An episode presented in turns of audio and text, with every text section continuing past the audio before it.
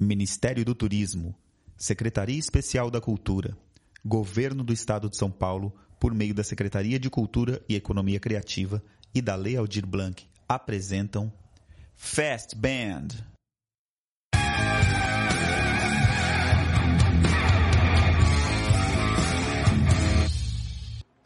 Boa noite, muito boa noite. Eu sou Jason Menezes falando diretamente de onde da minha casa, ao vivaço aqui no Festband 2021. E aí você que está chegando agora e não sabe o que está acontecendo, você pergunta, Jason Menezes, o que, que é Festband 2021? O Festband é um festival que existe na região Bragantina, um festival de música que acontece na região Bragantina desde 1994. Suas duas últimas edições foram em 2017 e 2019, e esse ano, por conta dessa pandemia maluca, a gente veio num formato digital, aí nos reinventando, como todo mundo gosta de falar, né? Mas na prática é, é, é bem isso. Muitos desafios que. E está sendo muito legal de, de fazer esse Fast Band. Esse ano também a gente criou um negócio chamado Fundo Fast Band. Aí você pergunta, mas Jason, o que, que é Fundo Fast Band? O Fundo Fast Band é um fundo que a gente criou para poder arrecadar doações uh, para os artistas da nossa região, né? Então, se você, por exemplo, é artista aqui da região Bragantina, você vai lá no, no nosso site, fastbandoficial.com, e você se cadastra no nosso mapa cultural. Não só os artistas, mas também os técnicos, ok? Então, iluminador, técnico de som, etc. Você vai lá e se cadastra. E aí, essa grana que a gente arrecadar com o Fundo Festband vai ser direcionado para essa galera que se cadastrou no nosso mapa cultural e que, por conta dessa pandemia maluca, não está conseguindo trampo e ainda assim precisa comer. Imaginem, né? A coisa não tá fácil, gente. Doem pro Fundo Festband, a gente brinca, a gente encara com bom humor, mas a coisa tá bem feia. Então vamos lá, temos aqui um QR Code para você poder doar pelo PicPay e temos aqui o nosso Pix, beleza? É, você pode doar o quanto você puder, mil reais, quinhentos reais, trezentos reais, dez reais, um real, doe o quanto você puder, já vai estar ajudando muito a galera aqui da região Bragantina. Certo? Vamos lá então. Hoje é nosso último dia de Festiband 2021. Eu já tô com uma saudade desgraçada é... Tá sendo muito legal de fazer, é um formato novo que a gente quebrou a cabeça para fazer. Começamos de um jeito, também estamos terminando de outro, porque aqui no estado de São Paulo chegou fase vermelha e, e o bicho está pegando. Mas, enfim, vamos lá. Hoje é nossa última conferência digital do Festiband 2021. E hoje a gente tem um cara aqui que eu tenho o maior prazer de apresentar Conheço ele há muitos anos, é um cara que já fez muito e faz pela cultura aqui na nossa região. Ele é artista plástico, ele é fotógrafo, ele é produtor cultural. Ele já fez muita coisa, a gente vai falar muito sobre isso tudo. Meu querido Vitor Carvalho, seja muito bem-vindo. Boa noite, Vitor. Boa noite, galera. Boa noite, Jenson. Muito legal poder estar participando aí dessa iniciativa fantástica que vocês fizeram, né? Hoje é o último dia, eu acompanhei do jeito que deu, porque eu também estou fazendo bastante trabalho, graças à lei Aldir Blanc, né? Que bom, que bom. E, mas eu pude acompanhar algumas coisas e está assim, putz, foi muito legal a qualidade, é, a luz, a qualidade do som. Pô, puta festival, cara, vocês estão de parabéns. Poxa, obrigado. A gente está muito feliz também com esse lance da qualidade que graças a Lei Aldir Blanc a gente pôde contar com uma estrutura bacana e tudo mais, extremamente segura em relação aos protocolos de Covid, com bandas muito boas e, nossa, eu tô, tô feliz demais, cara, muito bom, muito bom. Eu queria te pedir para fazer um... Porque assim, a maioria das pessoas aqui na cidade, principalmente, te conhecem, né? É, você é quase um, um, um, patrimônio cultural de Atibaia, é uma figura meio folclórica. e, e mais, eu queria que você fizesse um pequeno histórico assim de você como artista e, e, e daí por diante, assim, alguns passos, não precisa ter todos os detalhes.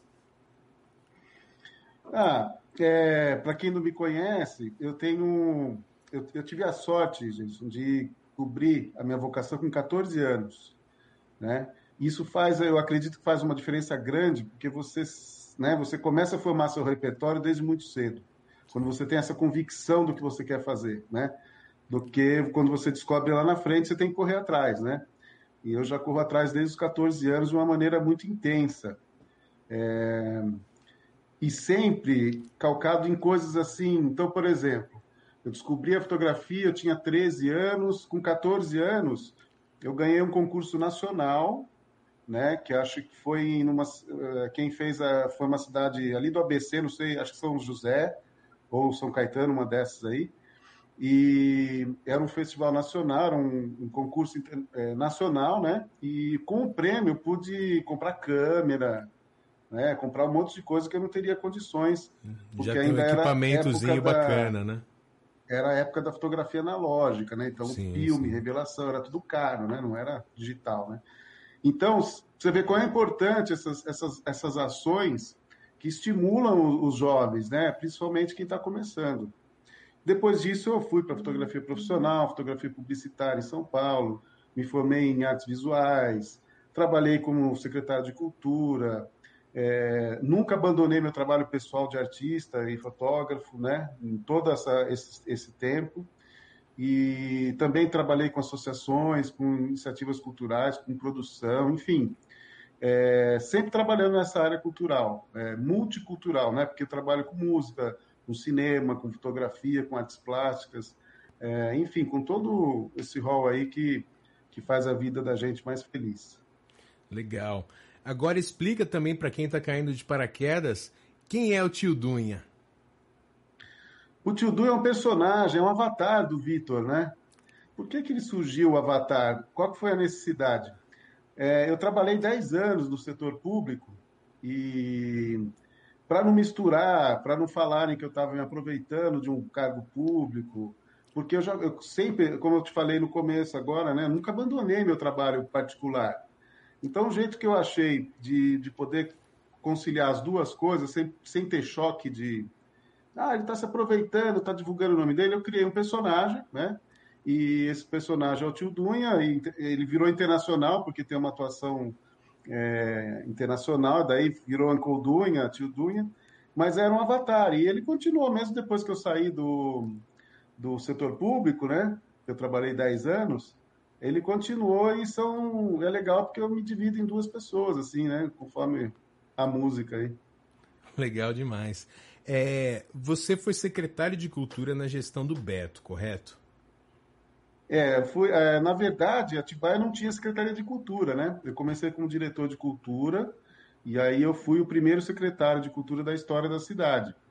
É, a gente criou né, é, a secretaria no governo do Beto, ele continuou mais um governo e depois mais um no governo Denig. Foram três, é, três governos que eu trabalhei e sempre como na frente da Secretaria de Cultura, né?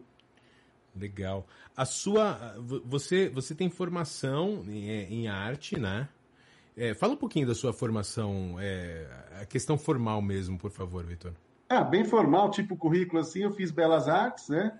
Uhum. Depois eu, eu, fiz uma pós-graduação na USP em Arte e Educação e, e fiz o, o, mestrado em Artes Visuais na Unicamp. Esse é o, é o bem curriculão bacharel, é, como é que fala?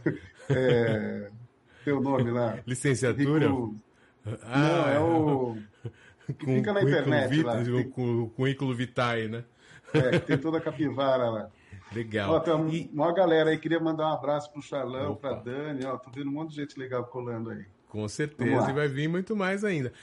É, primeiro eu queria te perguntar como, é, como você, essa, é, essa experiência no setor público. Aliás, é, se, se, o Beto tivesse no a gente, um abraço pro Beto Tricoli também. Aliás, a última vez que eu vi o Beto Tricoli foi no Galpão 27.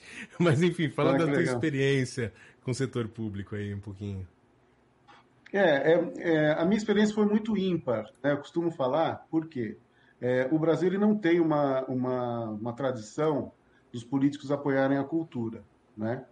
E eu tive a, tive a felicidade, só aceitei trabalhar por causa dessas condições. Eu não fui contratado porque eu era de algum partido político, é, coisas do tipo mais comum que acontece hoje em dia, infelizmente. Eu fui contratado pelo currículo e para fazer as coisas acontecerem da maneira que o grupo que estava na prefeitura pensava, né? Então, eu fui um técnico que trabalhou tanto na formação da secretaria como na formação de vários eventos que perduram até hoje na cidade. É... Eventos, quando eu falo, gente, a gente não, não pode classificar como evento passageiro, tá? eu falo evento de formação mesmo, né? Eventos que fazem parte de um calendário fixo e que isso é importante para para as futuras gerações de artistas, para ele ter um começo, uma vivência na área cultural, né? Ter um primeiro contato, assim dizer, com as coisas da cultura em, em, suas múltiplas formas, não só em uma, né? Isso que eu acho importante. Então, é, o, o grande lance foi que, assim, eu tive carta branca para contratar a equipe com o mesmo perfil, não era ninguém de partido, eram todos técnicos da área. Isso acho que foi só nessa gestão que aconteceu. Então fez toda uma diferença. E não tem segredo, né, gente? Essa é a diferença. Trabalhar como se você trabalhasse na sua empresa. Você vai contratar um cara que não faz nada? Não, né? Você vai pagar salário para um cara que não aparece trabalhar? Não. Você vai contratar um cara que não entende do que está que tá fazendo lá? Não. Então não tem segredo, né, cara? Se todo mundo fizesse o que eu tive a chance e a felicidade de poder participar, pô, a gente estaria nadando lá na frente na área cultural no Brasil inteiro, né? Sim. E eu acredito que seja, assim, uma agulha no palheiro muito grande, infelizmente, né? Você ter essa total liberdade de, de poder trabalhar e a gente tinha uma equipe de 14 pessoas, todas, é, tinha maestro, tinha todas na área da cultura, com formação na área da cultura, não tinha ninguém tinha nenhum cara de partido assim, né, que Sim. veio para cumprir tabela, para cumprir, cumprir cota, essas coisas. E eu sei que isso é muito difícil, né? Então, até falar, ah, por que você nunca, não sei o quê, ah, porque é difícil você ter essa condição. E eu não vou trabalhar de novo numa coisa que não vai ter essa condição, né?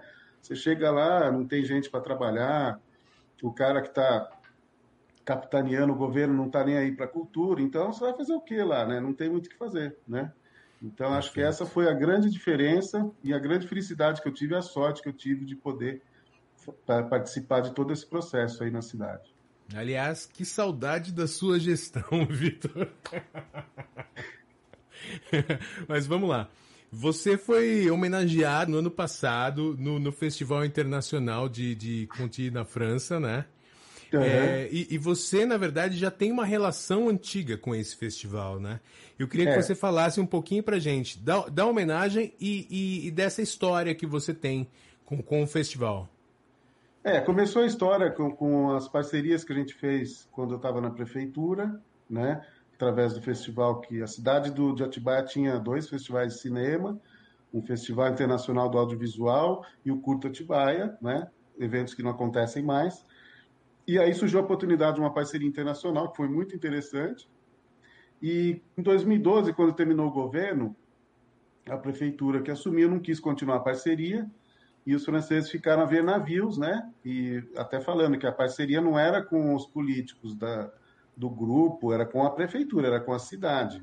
Mas o governo que entrou não entendeu assim e saiu fora. E para não ficar uma coisa assim perdida, né? Eu falei, olha, e eu estou fora do governo e estou começando a fazer o Festival Brasileiro de Nanometragem, que a primeira edição foi em 2013. E aí a parceria continuou através da Associação Incubadora de Artistas, e desde lá a gente realizou várias edições em conjunto e eu participo ativamente como artista, já fui diretor do festival lá. Você é... vai todo ano? Como é que é? Todo ano. Eu não fui o ano passado, porque foi por causa da pandemia, né? E esse ano também eles não sabem como é que vai ser ainda, se vai ser virtual ou se vai ser presencial né? E, mas assim, é, o ano passado eles comemoraram 25 anos, né? Bodas de prata do festival deles lá, e eu tinha participado de 12 edições, né? Quase que metade do festival é, teve alguma participação direta da, da, do Dunha, né? Então, eles resolveram fazer uma homenagem que eu fiquei, pô, muito feliz de poder receber esse reconhecimento internacional, né? E, e, ainda mais que assim a, a galera com a 25 edição encerrou um, lá também é uma associação que faz, encerrou, né? A galera aposentou, porque 25 edição os caras já estão velhinhos. E os jovens que entraram gostam de mim pra caramba e já convidaram, que vão continuar Legal. a parceria, né? Então tem essa parceria aí por mais uns anos pela frente, que é muito bacana, cara. Nossos filmes fazem muito sucesso na França, é, são aplaudidos em pé, e é uma chance que a incubadora de artistas dá para o realizador, até que faz um, primeiro filme, por exemplo, poder ver o seu filme passar num, num festival internacional. Né? Um, para o currículo é uma coisa maravilhosa, né? é, um, é um fomento muito importante que tem aqui na região, né? e que a gente fica muito feliz em poder participar disso.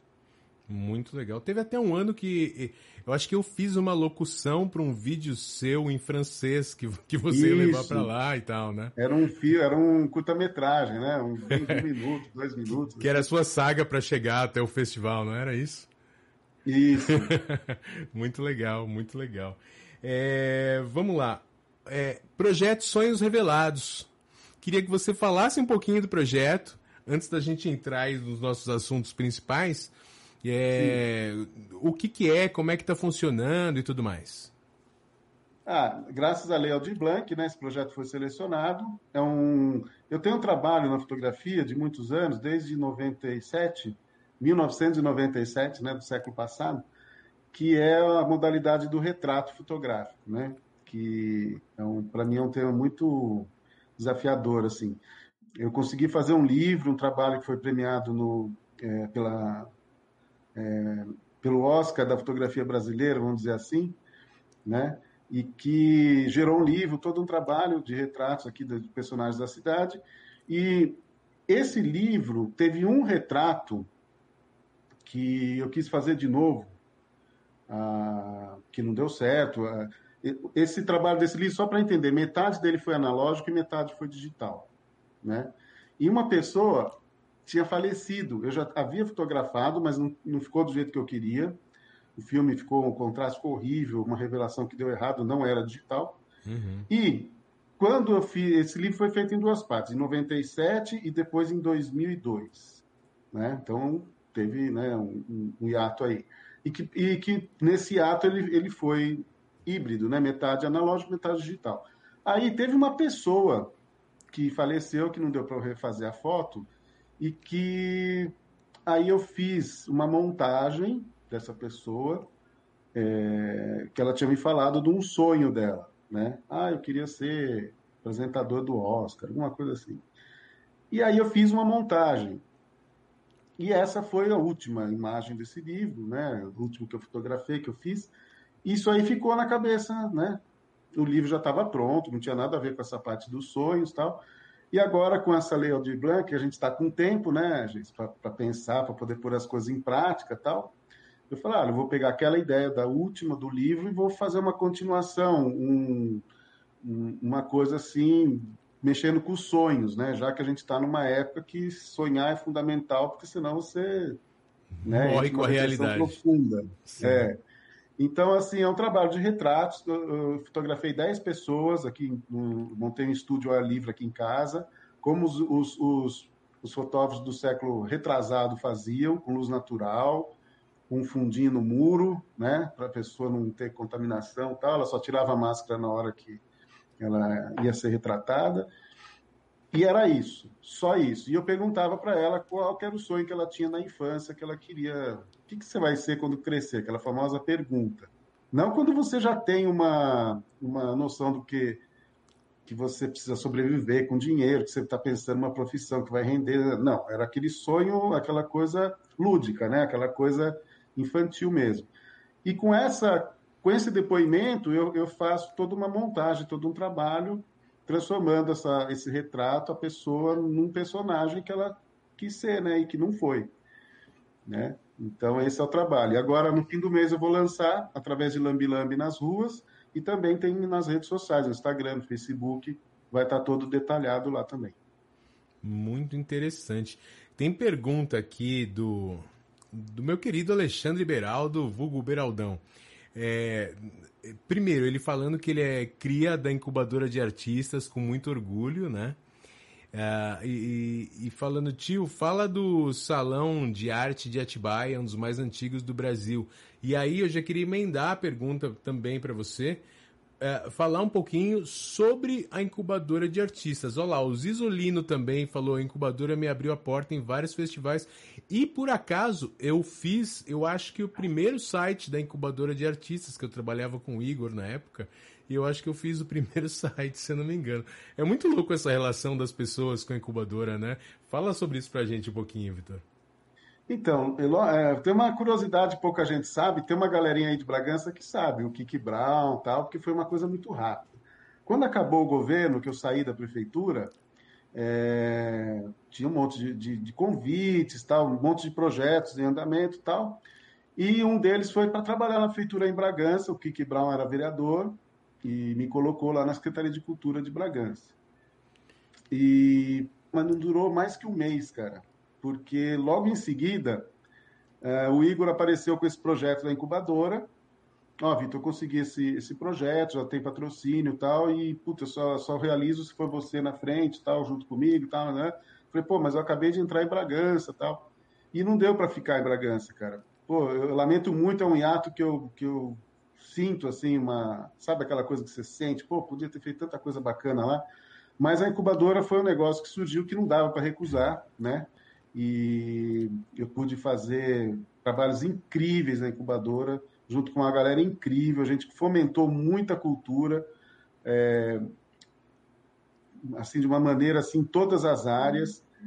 É, inclusive o Alexandre foi aí uma, uma participou do, um evento que chama Ocupa Tibaia, que é uma um edital de grafite, né? Acho que se não me engano ele fez o primeiro mural dele na rua foi foi pela incubadora. Se não foi o primeiro, foi o segundo. O Charlão também ó, fez cenário de um festival, está aqui falando aí, já, já respondo. O Charlão fez o Charles Paixão, fez um cenário do nosso festival Cobertor de Orelha, que foi feito lá no Nardini. Enfim, né, cara, se for somar a galera meu, que, que, que, participou e que participa, né? Por exemplo, agora a gente encerrou as inscrições do Festival Brasileiro de Nanometragem com 176 filmes inscritos de todos os estados do Brasil. Né? Claro que não, não vai dar para passar os 176, está tá em fase de seleção, uma curadoria foi selecionado, ali, né? foi feita uma curadoria, vai ser exibida uma mostra com 71 filmes. E os vencedores vão ser exibidos na França, no Festival Parceiro. Então já é um puta prêmio, né? A gente está se trabalhando aí agora para lançar, o, aproveitando o espaço, é dia 27 de março, às 6 da tarde, o festival vai estar ao vivo no YouTube só acompanhar lá a incubadora. E depois a incubadora, a gente é, teve uma iniciativa do Galpão 27, que você teve a oportunidade de participar lá tocando com a banda. E você vê, em oito meses de Galpão, a gente, a gente realizou 118 shows. Caramba! É, 118 atrações culturais fomentadas, né? É, as pessoas recebiam cachê, era um sistema de como é que chama, de couvert, né? era proporcional ao que a casa arrecadava, mas todos recebiam.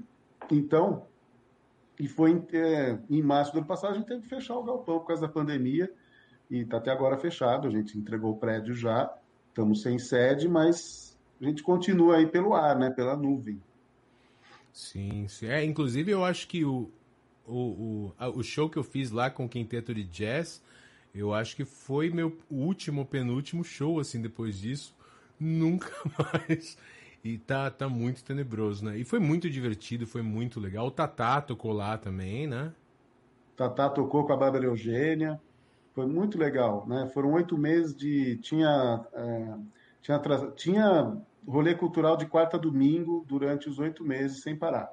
Não, e aquele esquema que vocês fizeram com karaokê, com banda foi também lindo demais. Eu lembro que eu fui, é, nossa, tinha de tudo. Embora. Tinha feira, tinha feira, tinha brechó, tinha cineclube, tinha shows, tinha, né? A gente realizou o festival, o último festival de nanometragem foi lá, de forma presencial. É, então foi, foi lindo, a história linda que a gente, infelizmente, teve que interromper pois por causa é. dessa praga aí, né? Eu lembro de uma ah, das últimas aglomerações. Oh. O Gabriel também participou do cobertor de orelha. Ah, é verdade, com os tenórios, né? É verdade. A maior galera que passou. E teve o Festival de Saci, que muita gente tocou lá também. Nossa, é. aquele foi. Tem, inclusive tem, tem foto nossa naquele festival do Saci, eu e você, Vitor. que da hora, foi, foi legal demais aquele festival, foi legal demais. E da sua pergunta do Salão de Artes Plásticas de Atibaia, é, ele começou em 1968, se não me engano. É um dos, é um dos salões mais antigos né, do Brasil. Infelizmente, ele não teve sequência, né? Ele é um, ele é um salão de artes da prefeitura, né? Ele é um foi criado pela prefeitura de Atibaia na época, que por uma questão de ironia, de ironia não, sei lá, que pode falar de destino, a pessoa que organizava era uma tia do meu pai, né? É, muito louca essa história aí. Depois que eu fiquei sabendo, nem, nem era nascido em 68, eu nasci em 70. Então, é, ele aconteceu até, se não me engano, sei lá, uns 10 anos seguidos, né? Até 78 ou 76, eu não lembro direito. E depois os prefeitos que entraram não deram sequência, né? Como sempre no Brasil tem as interrupções, e que era uma coisa da cidade. O salão de arte, gente, é uma, uma das, das poucas oportunidades que o artista jovem tem de conseguir mostrar o seu trabalho e de conseguir reconhecimento, de conseguir currículo. Então, ele é, ele é crucial na história de qualquer artista. Se você vê a biografia dos grandes artistas, Lá no comecinho tem, participou do salão, tal, tal, tal, tal, tal, tal, tal, tal, tal né? Então, é, depois teve algum prefeito que teve duas edições, que, que tentou resgatar essa história, né? E aí o outro prefeito que entrou já parou também. Enfim, quando a gente chegou lá, né, com o desafio, eu consegui realizar 10 edições, né? Então, é, eu fui, assim, tive a, a, o prazer de trabalhar com mais de mil artistas do Brasil inteiro que tiveram chance de expor seus trabalhos, ganharam, ganharam premiação é, significante. Enfim, é uma coisa que, infelizmente, em 2012, quando eu saí, não teve sequência, não sei porquê, né? porque as coisas não têm continuidade, sendo que não era uma criação do, do, do governo, que, daquele grupo, era uma coisa que a gente resgatou lá de, de trás, mas que infelizmente as pessoas que seguiram não deram continuidade e Atibaia ficou, e Atibaia região e o Brasil ficou sem esse importante salão que grandes artistas participaram que hoje são consagrados. Sim. É, tem comentário da Yara aqui. É, o projeto Curumim Atibaia participando. Parabéns à cultura que se remodelou na pandemia e trouxe o melhor dela. Obrigado, Yara, e, e, muito obrigado ao Curumim, assim, que deu uma baita força pra gente, é um dos nossos apoiadores. Vitor, vamos lá. É... Contratantes e eventos. Vamos agora para a parte prática, assim, né? É... Você passou pelo lado. Passou não, passa todos ainda. os lados que tá aí. você tá no lado do artista, você tá no lado do poder público e da iniciativa privada, né? É, então você já teve ou está em todos os papéis. É, e aí eu quero, eu queria te pedir para meio que dar uma dica para a galera, principalmente a galera que está mais no, no início de carreira e tudo mais, e não tem que fazer. É claro que a gente tem que considerar que a gente está na pandemia, isso é uma coisa muito maluca, e, e tem muito contratante quebrando, né? Vários. É, mas, em geral, como fazer para uh, ah, conseguir espaço para o músico, principalmente, vai? Para conseguir espaço para mostrar arte. É, porque tem músico que você já conhece, já sabe que vai virar e tudo mais, mas aquele mais, mais novinho que ainda tá. Você não sabe, né? Como que esse cara faz para divulgar o som dele e para conseguir fazer show. Eu não falo nem na questão de cachê, porque às vezes o cara tá na febre de mostrar o som mesmo e tudo mais, né? E aí, e, e isso tanto uh, junto ao poder público, né? Como fazer se ele quiser. Ele eh, vai ter um show da prefeitura, vai ter uma festa da cidade. Como que esse cara faz? E junto aos contratantes também uh, da iniciativa privada. Como que esse cara chega junto e o que, que ele tem que fazer? É, como eu já tive em todos os lados aí, todos esses tópicos que estão aqui na legenda, ó, eu já participei de tudo, né? É uma, é uma um bate e volta, assim, uma onda eterna, né? Então a gente tem, a gente é, é muito mais tranquilo você trabalhar com essa segurança de você é, estar tido de todos os, é, de você ter participado de todos os lados, né? Você fica com uma segurança tanto no tratar com as pessoas, como também do, do de fazer a coisa da maneira mais profissional possível. É, hoje em dia, infelizmente, a gente está, é, como você disse, o momento da pandemia é muito delicado para falar essas questões, porque a gente não sabe qual vai ser o futuro, né? É, muita gente tem me perguntado, ah, mas e depois da pandemia, o que, que vai, você acha que vai voltar ao normal, essas coisas, não sei o quê. Gente, ó, quando a gente fechou o galpão em março, 14 de março, né, fez um, um ano agora, dois dias atrás, uma semana antes de fechar o galpão, a gente não imaginava que ia ter que fechar o galpão, né? E que todo mundo ia ficar desempregado até agora. Desempregado que eu digo, sem poder trabalhar, né? porque está tudo fechado, essa onda do vai e volta. E não dá para você ter uma previsão, principalmente no Brasil, que é um país imprevisível. É... Ah, gente, daqui um ano, ó, vamos fazer assim, assim, assado, porque a gente pode estar tá pior daqui um ano. Porque hoje a gente está pior do que 14 de março. Isso é inaceitável, né? Como passou um ano e não aprendeu nada com o mundo que está acontecendo, nada. Eu tenho acompanhado os outros países, né? Não é uma coisa isolada, né? Que, ah, infelizmente a gente teve azar. Não é isso, pô. É uma coisa de, né? Não podia, Enfim, fazendo isso que fizeram, não podia dar em outra coisa. É, a gente está pior do que em março do ano passado. Como uhum. assim, né? Era para estar tá um menos, um pouquinho melhor, né? 10% melhor já estava no lucro. Mas, enfim, é, hoje em dia, com todas essa, essas questões da tecnologia, eu acho que o artista, principalmente aquele que está começando, ele tem que investir pesado. Não estou falando investir dinheiro, estou falando investir tempo e conhecimento nas redes sociais, no Facebook, no Instagram, no Spotify, etc. Porque é esse o futuro, né, gente? Não adianta você ficar é, querendo trabalhar da moda antiga de levar currículo, de, de ir na porta do bar bater. Então você tem que chegar com esse approach mais tecnológico. Uma, e aí você começa a envolver toda uma gama, como você mesmo falou, você já participou da feitura do site da incubadora de artistas. Então, você que está começando agora, você também tem um amigo que não é músico, que está começando agora, que mexe melhor no computador do que você. O outro que filma, o outro que faz foto. Então, você junta essa galera e faz a coisa acontecer. Né? Não tem outra, outra, outra alternativa. Né? Você tem que investir nessa sua roupa. O cartão de visita hoje são as redes sociais, né? Todas essas e não adianta uma plataforma, você tem que interagir com todas. Então você tem que unir a galera, uma coisa que é difícil você fazer sozinho, né? Porque antigamente as pessoas faziam as coisas sozinhas, né? Não tinha essa todo esse approach. Você fazia, você imprimia um cartão, né? É, era muito e, mais ó, artesanal, eu sou cantor, né? Eu sou fotógrafo, olha, eu tô, tá aqui meu, minhas fotos para você ver. Não tinha internet para mostrar, era muito mais difícil, né, cara? E a gente conseguia. Então, hoje, é, o acesso é muito maior. Então, a dica que eu dou é essa. Seja na música, seja na arte, seja em qualquer coisa. Invista nessa roupagem digital, nessas redes sociais. Ah, mas eu não domino. Chama um amigo, você tem um amigo que domina melhor que você. Mesmo que ele não seja um expert, mas ele tá, vai fazer uma coisa melhor que você. E você junta, toda a galera se ajuda, né?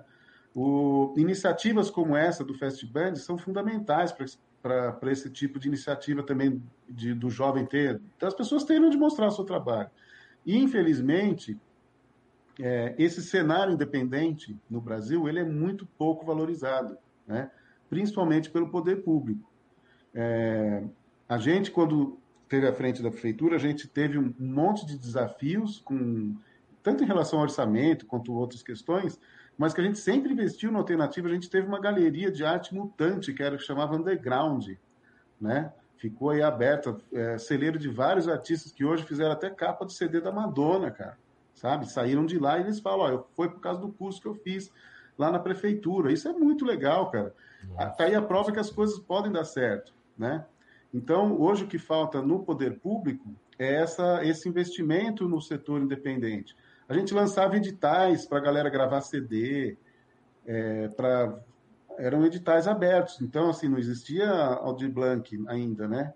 A gente fez vários editais, era para gravar CD, para fazer show, para fazer um monte de coisa de artista. Enfim, é, aproveitando o gancho, essa lei Audi Blanc é uma coisa que teria que continuar, né? É, ela teria que ter acontecido já em março do ano passado, a gente está fazendo só agora, um ano depois, ou seja, quem não morreu de fome está aí fazendo o que pode, da melhor forma possível, porque é o trabalho que tem para fazer. E ele movimentou o cenário é, independente de uma forma como nunca foi movimentado na história desse país. Está aí uma coisa para a gente aprender, para assimilar, para melhorar. Né? A gente está no meio do processo. O festival acabou hoje. Eu estou lançando um projeto final do mês. É, um monte de gente aqui na cidade, na região, tá, também está passando pelo mesmo processo. É, projetos fantásticos foram viabilizados que jamais a prefeitura ia balizar, né? jamais o poder público ia, ia, ia endossar, vamos dizer assim. Então, eu acho que esse é o futuro da cultura do Brasil. Você ter, eu já falava isso na época, por exemplo, a gente tinha a Lei Rouanet, né? Tem toda uma, uma, uma um debate em torno da Lei Rouanet, e eu sempre batia assim, pô, o cara vem lá da, da Disney, faz um puta espetáculo da Broadway e tem Lei Rouanet. Pô, eu acho justo, né? Só que o que eu achava injusto era o seguinte, para ser aprovada a lei para esse cara, parte da arrecadação dele ou parte da verba que ele conseguir, que seja 1%, 2%, tem que ir para o setor, um fundo qualquer aí, para fazer coisas como a lei Aldir Blanc faz. Então, ela era manca, era uma boa lei, mas só os grandes acessavam, né? E a, o setor independente ficava vendo navios, né? Então, o jeito de você resolver isso é pegar uma porcentagem daquele que consegue patrocínio e vai para um fundo que distribui isso, como é, é o, a lei Aldir Blanc. Eu acho que a gente está atrasado em relação a isso, porque, como eu te falei, era para a gente ter. Em março, os artistas ficaram à deriva, todo o setor, não só os artistas, mas todo mundo que trabalha, trabalhava com o setor cultural. Sim. Então, já era para ter acontecido um ano antes, tudo bem, aconteceu do jeito que deu, e ele tem que continuar, né? A pandemia não vai acabar antes de um ano, cara. Até todo mundo ser vacinado é mais um ano, pelo menos, sendo bem otimista. Então, bem daqui otimista. um ano, bem otimista, tem que ter a lei de novo, porque não, não tem de onde tirar. Os meus amigos que trabalham em outros países, que eu tenho contato. Já aproveitando o gancho, é, tem uma pergunta: ó, qual a diferença entre fazer arte no Brasil e na gringa? Ah, é, é, muito grande. Primeiro que lá eles reconhecem o artista como profissão, né? Aqui você, ah, quando a pessoa fala, o que, que você é? Eu sou artista. Ah, mas do que você trabalha, né? Aquele papo. Não, não, não entende que ele acha que o artista é ser hobby. Não é isso, é uma profissão qualquer. Como dono de padaria, como médico, né? Aliás, essa pandemia a gente mostrou a importância do artista, né? Todo mundo leu livro, viu série na Netflix, é, ficou vendo as coisas na internet. Quem faz isso Spotify o dia inteiro. Entendeu? Então é. aí que está o, o, lance, né? Lá fora a gente tem um reconhecimento que a, a, o artista te, é uma profissão como outra qualquer, né? Eu era cumprimentado lá na cidade como um dentista é cumprimentado, é, como uma pessoa com uma profissão que, que faz bem para a cidade, né? Sim. Então, outra coisa que é muito diferente, assim, lá eles têm a cultura de se consumir a arte, não o evento mas ele compra o cartaz do, do, do festival. É, eu fiz várias exposições lá que todas as minhas fotos foram vendidas. Aqui no Brasil isso nunca aconteceu, né? Então, essa diferença é uma coisa que eles estão muito avançados e que a gente está comendo capim ainda. E que, principalmente com essa pandemia, o que, que eles estão fazendo? O governo ajuda o setor cultural, veja bem, a Lei de Blanc é sensacional, mas olha o que eu estou falando todo mundo teve que sambar na maionese, né?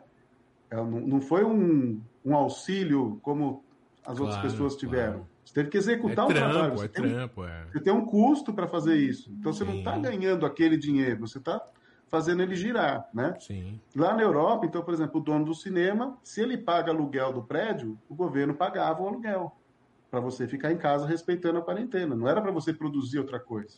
Caramba. Era para você, era para manter o mínimo né? Ou seja, você obedece aí, fica bonitinho de castigo aí no seu canto, a gente está te, te, pagando isso, e que não é para você ir sair por aí gastando, em, é para você comer, para você pagar suas dívidas, e é isso. Aqui não, a gente está fazendo os projetos e tendo que gastar dinheiro, sendo que a gente ficou um ano sem trabalhar, né? Então, essas diferenças são muito grandes, né? Então, por exemplo, lá o festival que vai, vai ser em agosto, é, eles não resolveram ainda se vai ser online ou se vai ser presencial, mas se for presencial já vai ser normal, assim, né? Lá vai estar todo mundo vacinado até agosto, enfim. Sim. Quando o governo fala lá, ó, até agosto está todo mundo vacinado, você é pode fazer um evento, você pode fazer um evento em setembro, entendeu? Sim. Aqui a gente não sabe, né? nem tem vacina. Então essa, a, essa, esse reconhecimento do, do, setor cultural lá fora, até por uma questão de ele acontecer há muito mais tempo que no Brasil, ele é muito mais reconhecido, assim. Então, é... então só para você citar um exemplo, tá? Uma vez eu fiz o cartaz do festival, né? É, eu que fiz o design do cartaz, a fotografia tal. E aí as pessoas compravam o cartaz e vinham pedir meu autógrafo no cartaz. Olha que legal. Caramba, que legal. Então aqui, meu, não tem esse tipo de coisa, nessa né? valorização. O cara se sentiu orgulhoso. Pô, eu comprei o cartaz e o cara que fez o cartaz assinou o cartaz, né?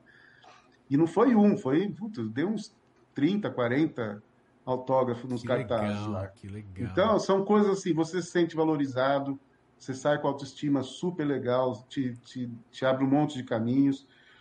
Enfim, e acho que essa é a diferença, né? Infelizmente, a gente vai um dia poder chegar lá, se Deus quiser. Esperamos que sim, um dia. Vitor, é, ações coletivas. Na verdade, assim, a gente tem hoje, e a gente, eu falo um pouco da cidade e um pouco do Brasil aí foram criados muitos coletivos de, de, de, artistas e tudo mais. Aqui em Atibaia mesmo a gente tem vários, assim, né? É, e, e, e, esses coletivos, eles formulam, eles reivindicam e tudo mais, né? É, e eu queria que, que, que você falasse um pouco, assim, da importância da coletividade dentro da classe artística para formular políticas públicas também e ir para cima e reivindicar. É, e, e, não só para cobrar, mas para, às vezes, sei lá, marcar um sarau periódico. É claro que na pandemia é impossível, mas esse tipo de iniciativa, o quanto isso uh, enriquece de alguma forma aí a, a esse setor todo. É, eu estava lendo também as perguntas aqui, que dá para encaixar algumas aí no que você falou. Né? Manda ver, Vitor. É... Então, é, aqui ó, tem uma pergunta aqui, ó, estados e municípios, ah, o problema está na formação de público aqui no Brasil, enfim. É... Eu vou citar um exemplo que aconteceu em Atibaia, bem pontual, tá, gente? Ah, o Conselho de Cultura da cidade que é paritário, né? Tem metade da prefeitura e metade do, do, do dos artistas. Do setor dos artistas. É, eu digo assim, é, sem cometer nenhuma injustiça, se não fosse os artistas, essa lei não sairia em Atibaia. Foi um trabalho em conjunto com a prefeitura, mas eu acho que ele teve muito mais iniciativa dos artistas do que da própria prefeitura. A prefeitura teve que, que aceitar e fazer, senão ia ficar uhum. muito feio. Mas eu garanto que se fosse só pela iniciativa da prefeitura, não ia acontecer. Então, isso é a importância de você ter um setor organizado, de poder cobrar, de poder sugerir opções. Ah, não conseguimos fazer desse jeito? Vamos fazer de outro jeito. A gente, eu, eu vi o pessoal do conselho, a, a, queria aproveitar e mandar um abraço para o Adilson, que é presidente do conselho. Ah, um abraço que também, representa, meu querido Adilson. É o, que representa toda uma galera. Estou mandando esse abraço para todo mundo que trabalhou e que fez isso acontecer de uma maneira muito assim incisiva, assim, né?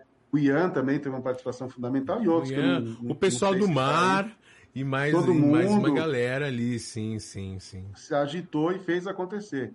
E essa grana só veio por causa da agitação do conselho, do setor dos artistas organizados. Então, esse, essas associações ou, ou pessoas que se juntam para um, como você falou, um sarau, eu acho que são fundamentais para a coisa ficar viva, né?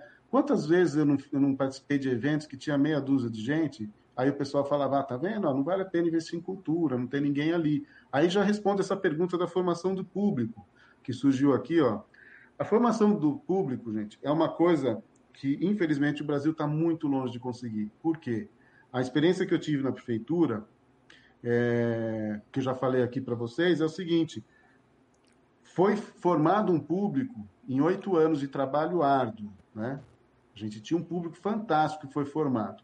Aí troca um governo, entra um outro governo e cessa todas as atividades. Não é uma ou duas, são todas foram é, cessadas. O espaço cultural foi fechado. é, foi uma coisa assim inexplicável. Você perde todo esse público que você formou nesses oito anos, que foi investimento público de dinheiro também. Sim. Você perde, essas pessoas vão, vão procurar outras coisas em outras cidades. E aí, quando depois de, sei lá, a gente já passou por mais. Está no terceiro governo depois que eu saí e não conseguiu ainda recuperar esse público. Cadê esse público? Porque as ações não são contínuas, elas são interrompidas. Né? E isso acontece em todos os municípios do Brasil, não é só aqui em Atibaia que aconteceu. Isso acontece em Bragança, acontece em todos. Ninguém dá sequência de nada. As coisas, gente, pelo amor de Deus, são da cidade, não são de um grupo político. O Salão de Artes era da cidade, não era de um grupo político. Né? O Festival de Cinema era da cidade, não era de um grupo político. Mesmo que esse grupo tenha criado, ele é para continuar depois. Ninguém fica para sempre nas coisas. Né? Então, a formação de público, que ao meu ver é uma das coisas que nas capitais, nas grandes capitais, é, isso já é feito porque as, acontecem as coisas com mais sequências, né, nas grandes capitais, os festivais, os, todos o, todo o calendário, isso nas capitais são acontece de uma maneira forte. Infelizmente, no interior a gente está muito longe por causa dessa não sequência das coisas, né? Você não tem sequência de nada, aí o público vai perdendo, o público vai para Campinas, vai para São Paulo, não prestigia mais as coisas daqui, porque ela não sabe nem o que acontece mais aqui, porque não tem nada acontecendo, né? não tem um calendário mínimo para se seguir, para você falar, ah, vou esperar tal mês, porque tem aquela coisa que eu gosto. Não tem mais, né? Uhum. Então, infelizmente, enquanto a gente não ter um mínimo de sequência das coisas, de se criar um, um calendário fixo do, do, dessas ações, a gente vai sempre ficar vendo navios e patinar. Né? Perfeito. Uh, vamos lá. É, como os artistas, eu acho que na verdade acaba encaixando nessa resposta um pouco. Como uhum. os artistas dos pequenos municípios podem começar a se organizar para cobrar e construir políticas públicas junto à prefeitura? Quais as formas de se organizar? E aí, só fazendo o um adendo aí, por exemplo, aqui em Atibaia a gente tem, a gente tem o mar e a gente tem alguns outros coletivos e tal, e, e, e muitas vezes acaba sendo mais fácil você se aproximar de um coletivo em vez de, de formar. Em outras cidades, eventualmente, você nem tem um coletivo, né? E aí, é, como, como se organizar, Vitor? E como é, é, se organizar e chegar, de alguma forma, até o poder público? Ah, primeiro você vê a, a é, cada cidade tem suas características, os seus núcleos, né, a sua cultura, a sua bagagem, a sua história. Então, é, sempre tem, é, geralmente se começa por aquilo que ela tem de mais forte, né? É, Atibaia, a gente tem a presença das congadas há mais de 200 anos na cidade, né? Então, é óbvio que você fazer um evento, ou você valorizar as pessoas que fazem esse evento, é uma tendência natural e que sempre vai gerar bons frutos, né? Então, é, é pegar a sua particularidade do seu município, é, toda cidade tem aquela coisa, ah, aquele lá tem tal coisa que é muito legal, tem tal coisa, não sei o quê. E se organizar, e esses grupos começarem a, a, a se organizar e cobrar do poder público as ações mais diretas, né? Legal. É, na prática, assim, ó, se você tem Atibaia, já tem alguns grupos. Se você está em Perdões, procura a Tapa, procura o pessoal da Tapa. Sim, sim. Se você está em Bragança, procura o Kiki Brown, velho. Exatamente. Que é um puta cara, né? Que vai saber te direcionar, não é um cara oportunista e vai, e vai saber fazer a coisa acontecer. Vitor, estamos chegando aqui na nossa reta final. É... Queria te agradecer demais, achei muito legal.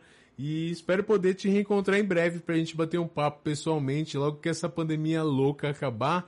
Queria passar o microfone para você, para você fazer as suas considerações finais.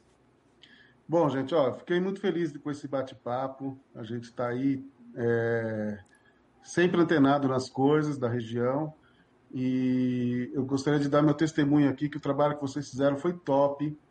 É, dá orgulho mesmo de ver essas coisas acontecendo, assim como outros tantos projetos que estão acontecendo aqui também na cidade, na região. Hoje eu vi por, pela internet os outdoors aí em Bragança, da nossa amiga fotógrafa. E. Como é que é o nome dela? Gente, usa. Alguém ajuda aí.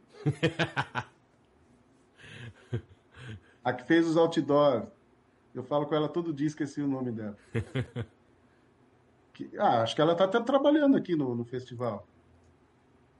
A Shell. Ah, um Shell. beijão para a Shell, um grande abraço para a Shell, talentosíssima. E eu tenho babado nesse trabalho que ela está fazendo com os outdoors aí em Bragança. Enfim, gente, uma coisa que eu queria deixar é o seguinte: é, acreditem na, na, na, Quando você tem uma coisa forte dentro de você, é, vai fundo atrás disso, porque ela vai vingar, né? Seja na pandemia, seja fora da pandemia. Acredita no seu sonho. A cultura é uma coisa muito poderosa, ela é transformadora, né? Eu fico muito feliz de poder é, participar de pequenas transformações de, de uma grande quantidade de pessoas. Isso me dá uma energia muito grande para continuar trabalhando. É, você vê frutos assim de coisas que você já, jamais imaginava que ia acontecer. É, enfim, essa pandemia nos faz pensar muito nesse o que será do futuro. Infelizmente, a gente tem que esperar as coisas se acalmarem para ver o que, que vai acontecer. E cada um vai ter que se virar do seu jeito. Né? A gente espera que, por exemplo, muito em breve aconteça a lei de novo para a gente poder trabalhar, porque não é uma coisa de pessoas que estão reclamando, que estão desempregadas, não é isso. No mundo inteiro, as pessoas do setor estão sendo ajudadas por várias fundações, é, e no Brasil a gente não pode ficar à deriva, que é um dos países mais ricos em cultura do planeta. Né? A gente não pode ficar à deriva, a gente já estava à deriva pelo governo federal há dois anos, infelizmente, que acabou com o Ministério da Cultura, isso é inaceitável, né? E agora, depois, já emendamos uma pandemia que afetou diretamente a vida desse setor. Não estou falando que os outros setores não foram atingidos, né? Mas é um setor que foi duramente atingido porque ele já estava sendo atingido há dois anos com a falta de iniciativa do governo federal. Ah, mas a lei de Blanc não é do governo federal? Ela é, mas graças ao trabalho dos né, dos deputados, porque se fosse Sim. pelo governo federal não iria rolar nada, é, pode já estaria todo mundo morto de fome. Então, a gente manda um abraço para todo mundo que participou do Festband e esperamos um cenário melhor aí para a gente estar tá conversando no ano que vem, para poder realmente frutificar toda essa galera que está sendo aí fomentada por essas iniciativas maravilhosas. Então, um beijo para todo mundo. Arte para todos, uma mensagem do Dunha que é arte, amor e criatividade para todos. É isso aí, gente. Vamos que vamos. Parabéns para todos aí que participaram, os artistas, o público. E o mais legal é que fica aí na internet para registro, para todo mundo conferir depois. Maravilha, obrigado, Vitor. É isso aí, gente. Sensacional entrevista, meu querido Vitor Carvalho, tio Dunha. É, eu tô. Eu tô chateado por uma série de motivos, na verdade. Agora, falando sério, diretor, não precisa entrar tela preta porque a gente não combinou. Mas eu gostaria de dizer que uh, o Fast Band se solidariza com as mais de 280 mil pessoas que morreram na pandemia de Covid. Hoje é dia 16 de março de 2021 e morreram mais de 280 mil pessoas. Eu tenho um amigo da cena de São Paulo, entubado, cara mais novo que eu, entubado na UTI. E tem gente brincando com isso ainda. Fica em casa, galera. Falando sério, fica em casa o quanto você puder, porque tá, tá, tá muito punk.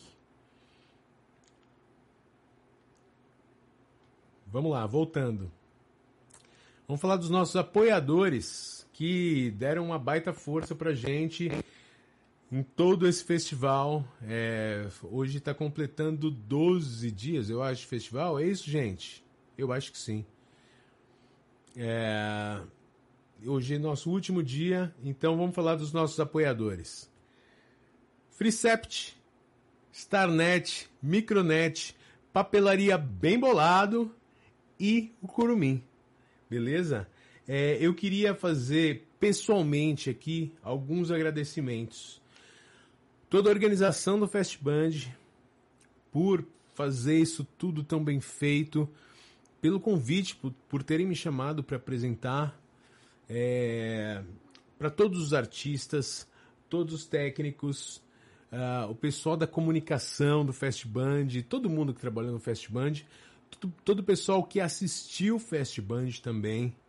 Obrigado para quem doou para o Fundo Fast Band, é, para o pessoal da, da Dropon aí, a Guizeira, Pessoal da transmissão, obrigado. Meu, foi maravilhoso trabalhar com vocês novamente. E e é isso, eu tô muito agradecido e assim, vocês não pensem, vocês não pensem que a gente vai sumir, não. Né? Porque teve o Festival de 2019, aí beleza, não sei o quê, e agora a gente chegou em 2021, mas a gente não tá querendo ficar tanto tempo longe de vocês. Não quer dizer que já tem alguma coisa certa, mas a gente está matutando alguma forma de estar tá mais perto é, em breve, beleza? Gente, é, a cena não pode parar. É, só agradeço e foi um prazer gigantesco. Fast Band 2021, amplificando a cena pela última vez. Pode rodar, diretor.